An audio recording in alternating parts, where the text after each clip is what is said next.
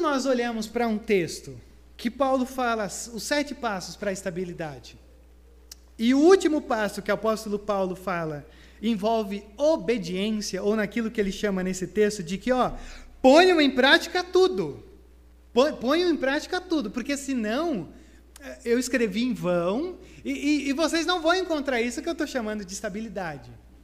Eu acho que a gente já começa a pensar no seguinte: eh, se você está aí comigo e você ouve essa coisa do obedeçam, eu acho que a coisa já começa a se tornar meio desagradável. Desagradável por quê?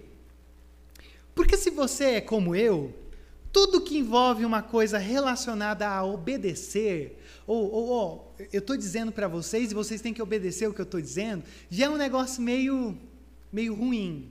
Oh, oh, vou dar um exemplo. Hoje cedo, eu estava assistindo, acho que é Auto Esporte. E aí o pessoal estava mostrando lá em Salvador, que, aliás, é a primeira capital do Brasil. Eu não sabia não. Você sabia, Théo? Que é a primeira capital do Brasil, Salvador? Pelo menos estava escrito lá na camiseta do cara que deu a entrevista.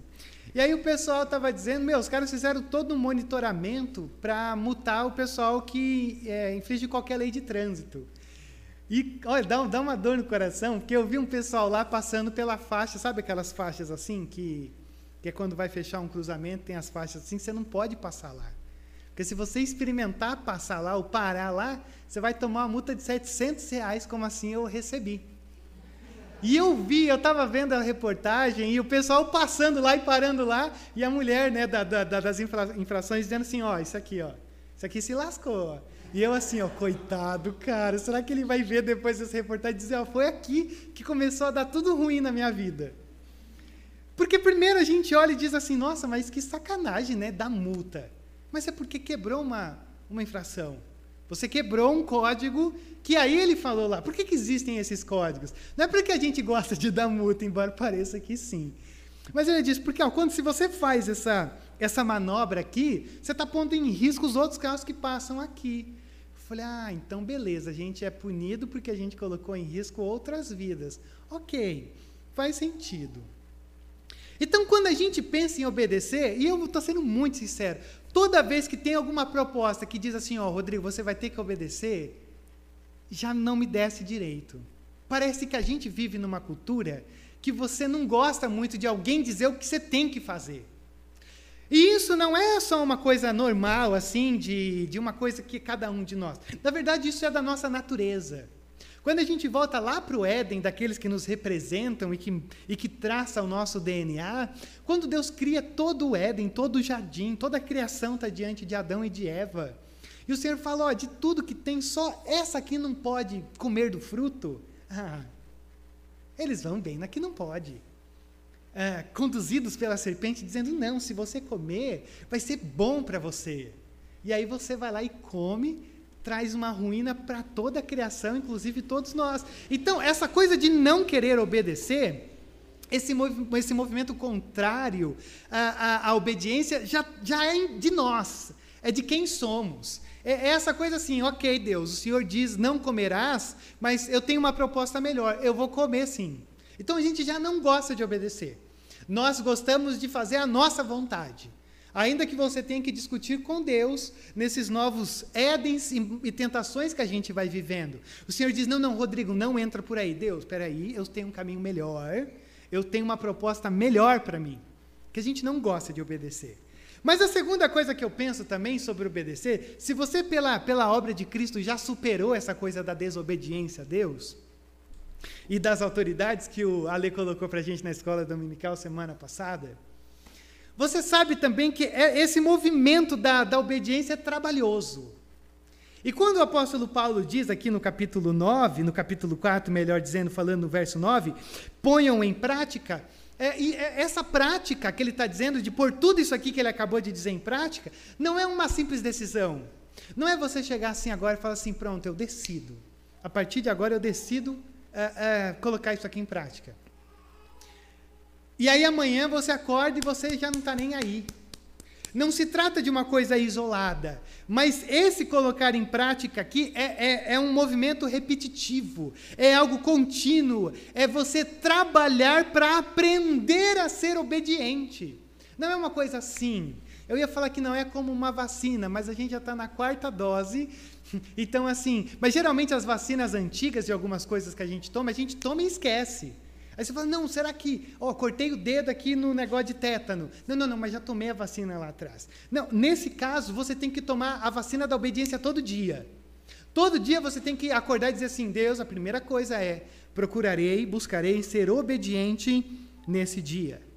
E isso é meio desgostoso, porque a gente quer fazer a nossa vontade ao longo dos dias. A gente quer fazer que a nossa vontade prevaleça e que de Deus diminua, ou até suma se for melhor. Só que aí a gente tem um grande problema. Eu não sei se você já parou para pensar nisso, mas a Bíblia, as Sagradas Escrituras, ela praticamente é um livro sobre obediência. É um homenzinho chamado Noé, por exemplo, que está lá vivendo num mundo que está cada dia pior. E o Senhor aparece para esse homenzinho chamado Noé e diz: Noé, construa uma arca. Construa uma arca. E aí, depois de um tempo, ele revela o porquê. Porque Deus nunca trabalha de dar os fatos antes do que ele exige. Primeiro ele exige para depois, nesse caso, te dar os fatos do que vai acontecer. Construa uma arca porque eu vou mandar uma água aqui e assim, quem não tiver dentro da arca vai vai simplesmente morrer. E o que que Noé faz? Noé começa a construir a arca e nós acreditamos que esse tempo da construção da arca foi 120 anos. Então foi 120 anos de um exercício de obediência. Porque você pensar que naquele mundo, pelo registro bíblico, era só uma garoa, não existia chuva, pelo menos não havia chovido ainda, você imaginar que daquela garoa assim que regava a terra e tal, vai vir tanta água do céu que vai todo mundo aqui submergir e coisa e tal, é surreal. Sem contar, imagina o pessoal passando. O que você está fazendo? Eu estou construindo uma arca. E você é louco? Uma arca? Mas para quê? Não, não, não. Vai chover e tal. E o que, que Noé faz? Noé constrói a arca, até porque se ele não tivesse construído, a gente não ia estar aqui. O mundo teria acabado, porque todo mundo também partiu depois de Noé. E Abraão? Abraão vivendo na sombra da Torre de Babel, adorando as estrelas e tudo que nele há. E aí, de repente, o Senhor aparece para Abraão e diz: Ó, saia da tua terra, deixa a tua, a tua família e vai para a terra que eu vou te mostrar.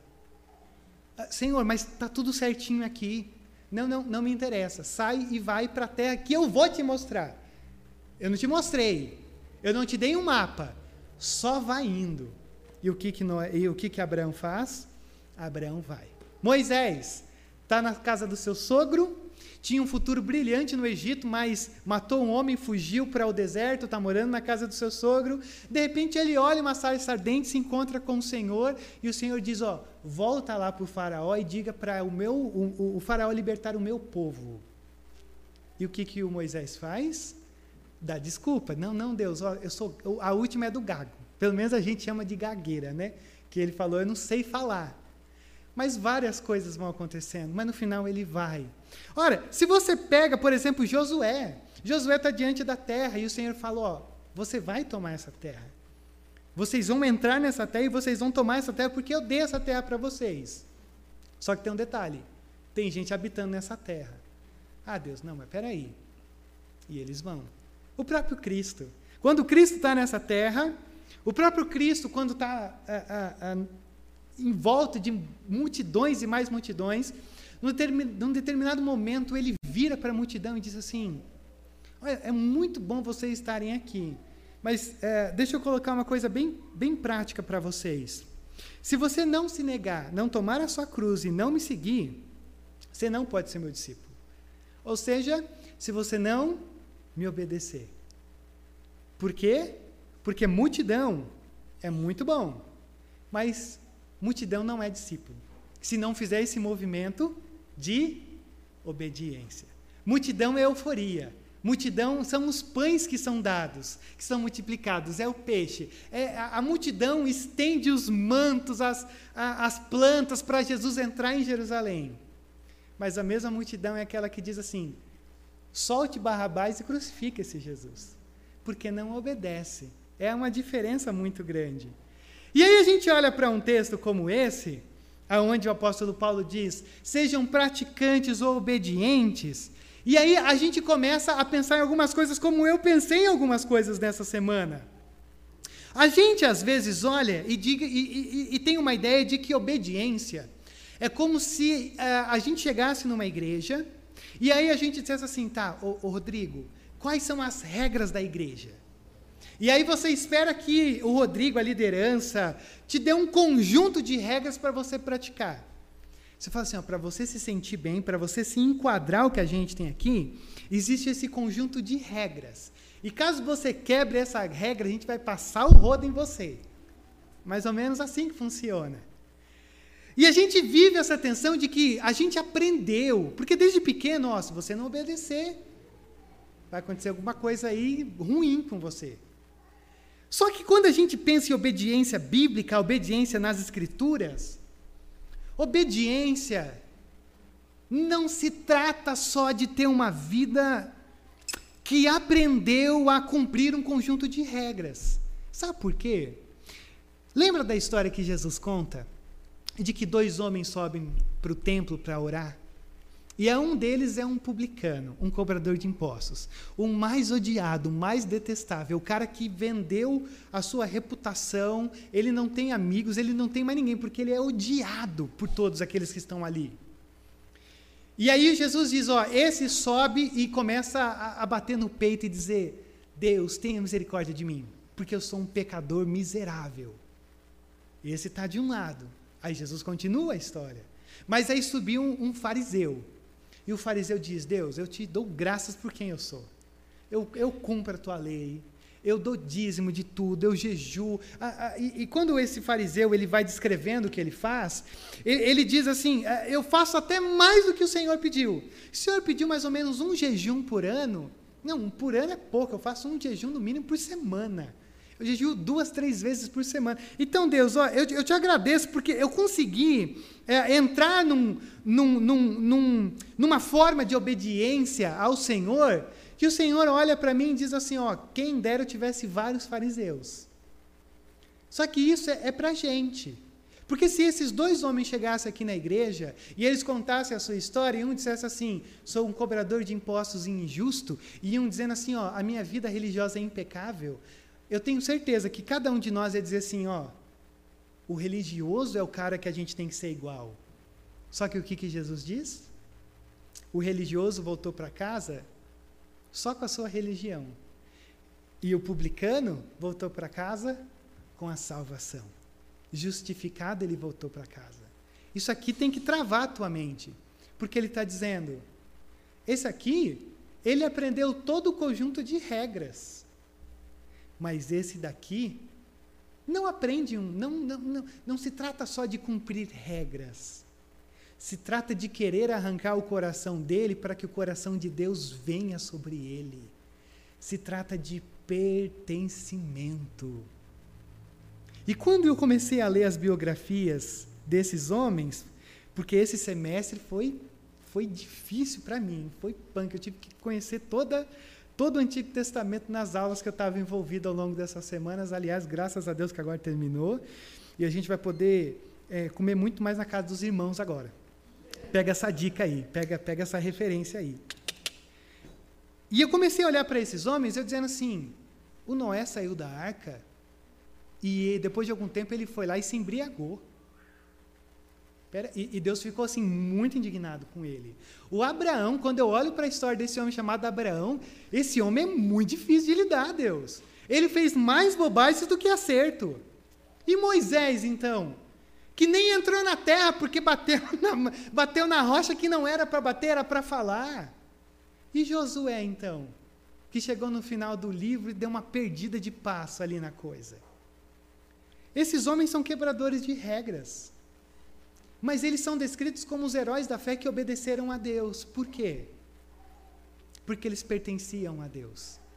Quando eu coloco assim para você, ó, aprendam, que a obediência que eu estou convidando você a exercitar nessa noite, não se trata de você conhecer as regrinhas de Deus e dizer, Deus, é assim que eu quero viver. Se trata de você pertencer a esse Deus e o movimento que ele faz nas nossas vidas. Se você abrir comigo lá em Colossenses capítulo 2, abre comigo aí. Aliás, se você está com a sua Bíblia aí e não o seu smartphone, Já é a próxima, é o próximo texto que está aí na sua Bíblia de papel. Veja só, quando o apóstolo Paulo está escrevendo aos Colossenses, no capítulo 2, no verso 20, o apóstolo Paulo, ele vai dizer assim: Já que vocês morreram com Cristo para os princípios elementares deste mundo, porque como se ainda pertencesse a ele, vocês se submetem a regras. Não manuseie, não prove, não toque. Todas essas coisas estão destinadas a perecer pelo uso, pois se baseiam em mandamentos e ensinos humanos. Essas regras têm, de fato, aparência de sabedoria. Com a sua pretensa religiosidade, falsa humildade e severidade com o corpo, mas não tem valor algum para refrear os impulsos da carne. Olha o que, que o Paulo está dizendo. Uma religião que é um mero cumprir de regras não muda quem somos. Muda comportamento. E olhe lá, porque muda o comportamento na frente dos outros. Mas Deus sabe quando não tem ninguém olhando o que você pensa, o que você faz. E o que, que o Paulo diz? Volta comigo no verso 6 e no verso 7 do capítulo 2 de Colossenses. Portanto, assim como vocês receberam Cristo Jesus, o Senhor continuem a viver nele. Olha só o que ele está dizendo, a viver nele. Por quê? Enraizados e edificados nele, firmados na fé, como foram ensinados, transbordando de gratidão. Presta atenção nas palavras que o apóstolo Paulo está dizendo. Enraizados, edificados, firmados, transbordando. O que, que ele está dizendo? Ó, se existe por um lado a religião que te diz, esse é o conjunto de regras, siga esse conjunto de regra, por um outro lado existe o evangelho. O evangelho, ele não é um conjunto de regras que você diz assim, agora o que, que eu tenho que fazer? Ele é um conjunto de regras que é aplicado no nosso coração. Ele diz isso. Assim como vocês receberam, continuem a viver nele, enraizados. Consegue ver que é tudo para o lado de dentro? Enraizados, edificados, construídos, né? firmados, transbordando. É tudo para dentro, é tudo uma obra que vai começando de dentro para fora. Então, olha só que diferença. A obediência que a gente é convidado a fazer pelo apóstolo Paulo, de praticar tudo aquilo que nós estamos ouvindo, não se trata de um conjunto de regras, mas se trata de você florescer florescer porque a palavra já está plantada em você. E aí, quando a gente olha para tudo isso, é maravilhoso pensar que nós olhamos sim para a palavra.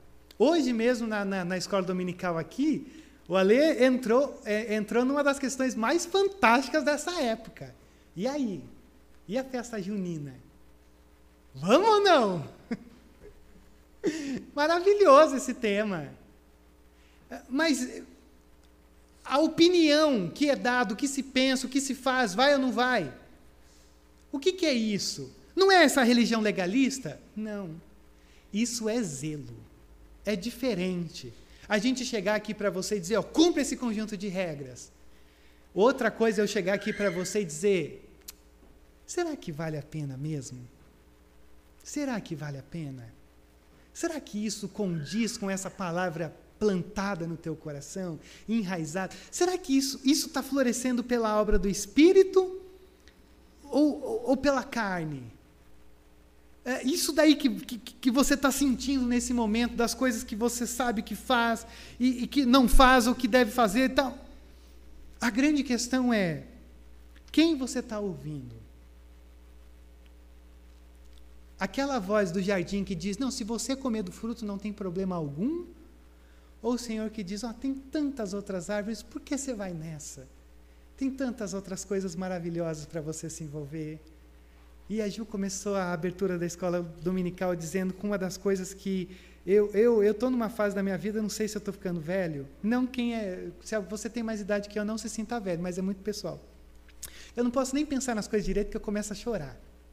O que a gente fez aqui ontem, Ah, dona Cleusa, com o maior respeito do mundo pela senhora, né? A senhora não é uma anciã que a gente vai ficar olhando dizendo assim, ah, Dona Cleusa tá, não está aguentando nada. Mas que coisa linda Dona Cleusa lá no fogão, na cozinha, separando roupa, vocês, cada um de vocês que estavam, vocês que apoiaram, vocês que não estavam, mas disseram, pô, não vou conseguir estar. Tá.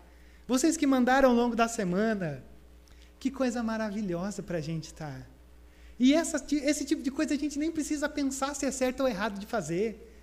Porque a gente já vai. Por que, que a gente já vai? Porque o Senhor já colocou no nosso coração dizendo: olha, é isso aqui. É sobre esse reino. É sobre todas as outras árvores. Não é só uma, não. Você está querendo a árvore errada. Então tem tanta coisa para você fazer. Então, quando a gente olha para isso, para essa coisa da obediência, isso daqui me assusta um pouco. Mas esse primeiro momento eu queria mostrar isso para você. A obediência não é só um conjunto de regras. Quando você ouvir, ler livros, pregação, de quem você quiser, e alguém começar a falar, eu vou falar sobre obediência, não feche, não pule, não se finja de surdo, porque não é chato, não. Não quando você aprende que obediência nada mais é do que você florescer aquilo que o Senhor já está inundando o teu coração. Você só se joga naquilo ali. Mas a segunda coisa que eu quero que você veja, a segunda e última coisa que eu quero que você veja aqui comigo, é que também a obediência, ela, ela, é algo que, que brota dentro de nós e ela também nos leva a um patamar diferente da nossa vida. Sabe por quê? Eu diria, eu ousaria dizer que numa igreja presbiteriana como a nossa, zelosa pela palavra, e se você está aqui é porque você gosta da palavra, eu ousaria dizer que talvez o, esse, esse, esse último ponto do Paulo dizendo assim, ó, pratique faria uma reviravolta enorme na sua vida, se você e eu conseguimos, conseguíssemos praticar tudo aquilo que a gente já sabe. E por que, que a gente não consegue? Porque a gente é como Pedro. E aí eu quero chamar você para abrir comigo aqui em Lucas 5, porque para mim não existe um texto mais maravilhoso do que esse, para nos falar sobre essa coisa de que Existe uma tensão entre obediência, entre aquilo que eu acho, aquilo que o Senhor coloca. E esse capítulo 5 de Lucas é um capítulo que vai olhar para mim para você e dizer assim: obedecer sempre vale a pena. Abre comigo aí, deixa eu ler para você. O Senhor Jesus ele está pregando ali no lago de Genezaré, né? Na região da, da, do Mar da Galileia. E aí, de repente, ele está. O, o mar ou o lago de Genezaré está atrás dele. E a multidão está começando a apertar Jesus contra a, a, as águas. E, e, e, e, eu sempre gosto de pensar, porque eu sempre me coloco, quando eu vou lendo o texto, no lugar de Jesus, ou às vezes no lugar dos discípulos, dos religiosos ou da multidão, porque assim eu vou me identificando com o texto. E nesse caso, se eu fosse Jesus e a multidão tivesse me apertando contra o mar, a primeira coisa que eu faria era começar a andar sobre as águas. E andar, continuar pregando, andando sobre as águas, e a multidão ia estar com a água na cintura. Falei assim, mas onde que Jesus está? Será que tem um palanque ali? Não, não, não. Só estou andando pelas águas e continuar pregando como se nada tivesse acontecendo. Ia ser muito fantástico. Mas Jesus, ele é normal. Ele não é igual eu. Jesus, ele vê que existem alguns barcos que estão ali atrás. E é o barco de Pedro, dos seus amigos. E aí Jesus olha que eles estão ali, estão, estão limpando a, as redes, eles pescaram a noite inteira, não pegaram nada, absolutamente nada.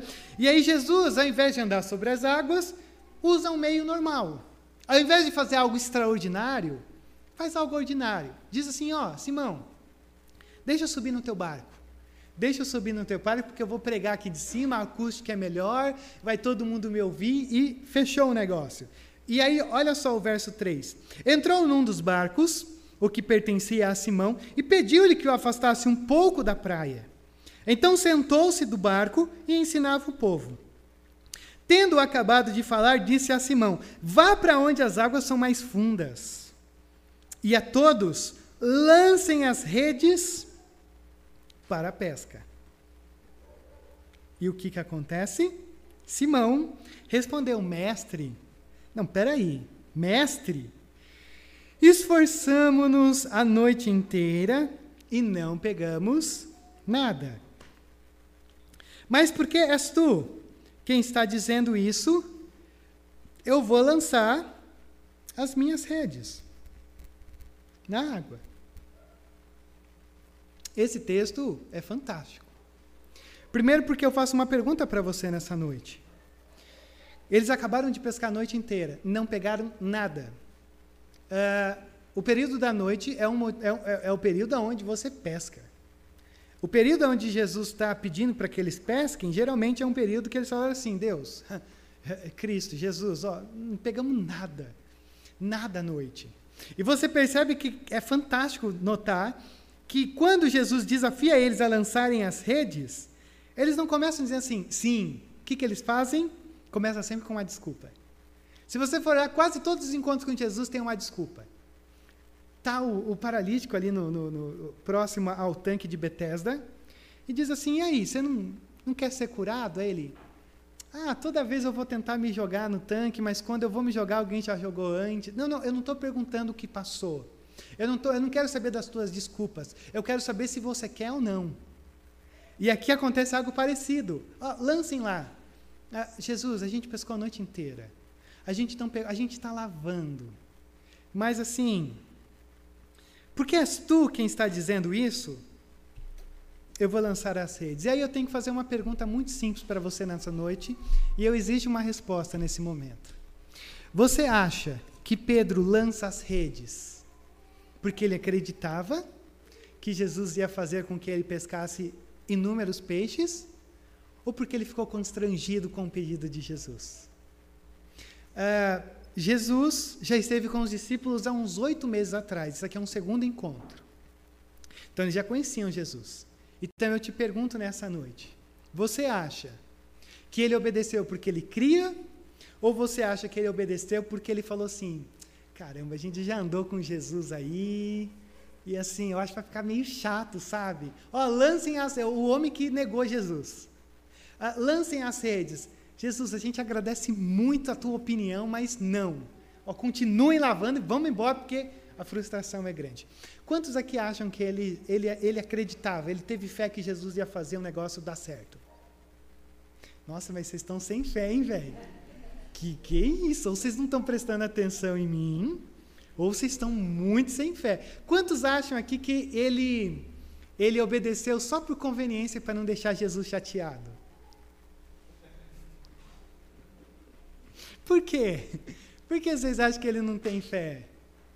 Você percebeu alguma coisa no texto que você falou assim? É por causa disso. Eu acho que quando eu disse que ele já começa com a desculpa, você já sabe, né? Que ele, que ele vai, vai acontecer alguma coisa ruim. Mas antes de te dar a resposta, olha só que interessante. É num ambiente de, de incertezas. É num ambiente de frustração é num ambiente onde eles estão meio incertos do que vai acontecer. Mas é num ambiente como esse que a gente começa a perceber algumas coisas bem profundas nesse texto. Por exemplo, o texto vai dizer no verso 6: Quando o fizeram, pegaram tal quantidade de peixes que as redes começaram a rasgar-se. Olha que coisa linda. Por quê? Porque não é para estar tá aqui no raso, não. Vai lançar a rede nas águas mais profundas. Obediência, ela nunca acontece no raso. Obediência tem que acontecer em águas profundas. Porque no raso não tem peixe. E no raso, você já está. Agora a pergunta que eu faço é: quantos de vocês têm coragem de ir para as águas profundas, mesmo diante de tanta frustração, mesmo sabendo que não é o melhor horário para estar tá lançando as redes? E você sabe por que você acertou, entre aspas, que ele não foi pela fé? Olha como o texto termina, verso 7. Então fizeram sinais a seus companheiros no outro barco, para que viessem ajudá-los e eles vieram e encheram ambos os barcos ao ponto de começarem a afundar. Se Pedro tivesse acreditado que Jesus ia dar uma enxurrada de peixes, ele já teria dito assim: ó, pegue todos os barqueiros aqui de, da Galiléia e vai chama todo mundo. porque agora a gente vai pescar muito peixe. Mas o que, que o texto diz? Que ele teve que chamar os amigos, porque ele foi sozinho. Consegue perceber? A gente às vezes tem uma imagem de um Deus muito pequeno. A gente tem uma imagem de um Deus que às vezes pode ser que ele dê alguns peixinhos e coisa e tal. Mas uma grande quantidade a ponto da gente quase afundar. E que Deus nos dê a graça da gente afundar essa igreja mas afundar pela nossa obediência de ir nas águas mais profundas para dizer: Deus, é mais. Queremos mais, é irmos além, porque os discípulos não lançaram as redes no mar, eles lançaram a rede na fé. E eles escolheram aquilo porque eles obedeceram a Deus. E como o texto termina esse texto desse episódio? Eles olham para Jesus extremamente espantados. Pedro diz: oh, Afasta-se de mim, porque eu sou um pecador. O Senhor tem alguma coisa diferente. Pedro já está começando a entender Jesus. E aí Jesus olha para eles e diz: Fiquem tranquilos, porque de agora em diante você será pescador de homens. Você não é mais pescador de peixes, literalmente é. Você não é mais pescador para a morte, de tirar um peixinho e matá-lo para comer e sustentar e coisa e tal. Agora você é um pescador para vidas. Por quê? por causa da obediência. Quantos de nós ainda são pescadores de peixes? Quantos de nós ainda estão arrumando as, as redes no rasinho? Quantos de nós precisam desse movimento de encontrar Jesus para Jesus dizer: é assim que funciona. E a primeira coisa que você diz é: afasta-se de mim, Jesus. Jesus fala: não, não, não se trata de afastar. Se trata da gente caminhar juntos agora, nesse momento. Por quê? Porque quando um texto fala sobre Simão olhar dizer afasta-se de mim, Jesus diz não se trata de afastar, mas se trata de uma caminhada. Eles estão aprendendo que a obediência é esse movimento que vai nos transformando à imagem de quem ele é. Porque se a palavra foi implantada no nosso coração, essa palavra tem que gerar vida de quem nós somos. E aí, interessante pensar, por exemplo, não vou convidar você a abrir o texto, mas lá em Tiago, quando Tiago nos fala no capítulo 1 sobre sermos praticantes da palavra e não ouvintes, é simplesmente fantástico você perceber que o Tiago ele diz assim, ó, existe dois tipos de crentes. Ou pelo menos um que está um pouco perdido. Uh, ele se olha no espelho, ele vê a sua sujeira, mas logo ele se esquece e vai para casa. É aquele que se encontra com a palavra, a, a, palavra aponta o dedo, coloca o dedo na ferida, ele diz: caramba, é mesmo, mas já já esquece. Mas existe um outro crente. No capítulo 25 do capítulo 1, o Tiago diz: é aquele que se atenta na lei perfeita, que liberta e persevera na prática, será feliz. Perceba como Tiago chama a palavra. A palavra, ou a lei, que é a palavra de Deus, que liberta. Então, quando eu começo esse sermão dizendo assim, nós fracassamos, porque quando ouvimos sobre obediência, a gente pensa que é algo que nos restringe. Todo esse sermão está sendo construído para dizer o contrário. A obediência que Deus exige de cada um de nós, ela nos liberta nos liberta do quê? De um mundo tão massificado como a gente vive, num mundo tão ignorante, de gente tão fechada, de gente que está sempre escolhendo a mesma árvore, de gente que sempre está vivendo no mesmo raso, de gente que ainda está lavando as redes, de gente que ainda está preferindo, preferindo morrer ao construir a arca, de gente que ainda está preferindo ficar no deserto ao invés de dizer para o faraó: liberte o meu povo. De gente que prefere viver, viver na sombra de Babel a sair de lá e ir para a sua construção, de gente que prefere ficar olhando para a terra prometida ao entrar e dizer: O Senhor nos deu essa terra, vamos tomar conta dessa terra. Então, quando a gente olha para a Bíblia, quando a gente olha para esse texto de Filipenses, é fantástico notar que o apóstolo Paulo nos convida nesse sétimo e último passo a praticarmos tudo isso que nós ouvimos tudo aquilo que você já carregou por todos esses anos. Porque é o final do texto. Ele te deu várias coisas, os sete passos, volto a dizer. E esse último passo, quando ele diz: ponham em prática tudo que vocês aprenderam, receberam, ouviram e viram em mim. Vai muito além do que esses sete passos. Na verdade, o convite para a gente nessa noite é, ó, sabe tudo que você aprendeu, mas tudo de bom, tá? Tudo de bom que você aprendeu, começa a praticar. Começa a vivenciar. Começa a experimentar tudo isso. Porque o quê? E a condicional. Sendo um praticante, colocando tudo isso em prática. E o Deus da paz estará com vocês. E o Deus da paz estará com vocês. E o Deus da paz trilhar, trilhará o caminho com vocês. Não se trata de um conjunto de regras. Se trata de construir as arcas que o Senhor tem nos convidado a construir. Se trata de desfrutarmos antes da arca de todas as árvores do jardim.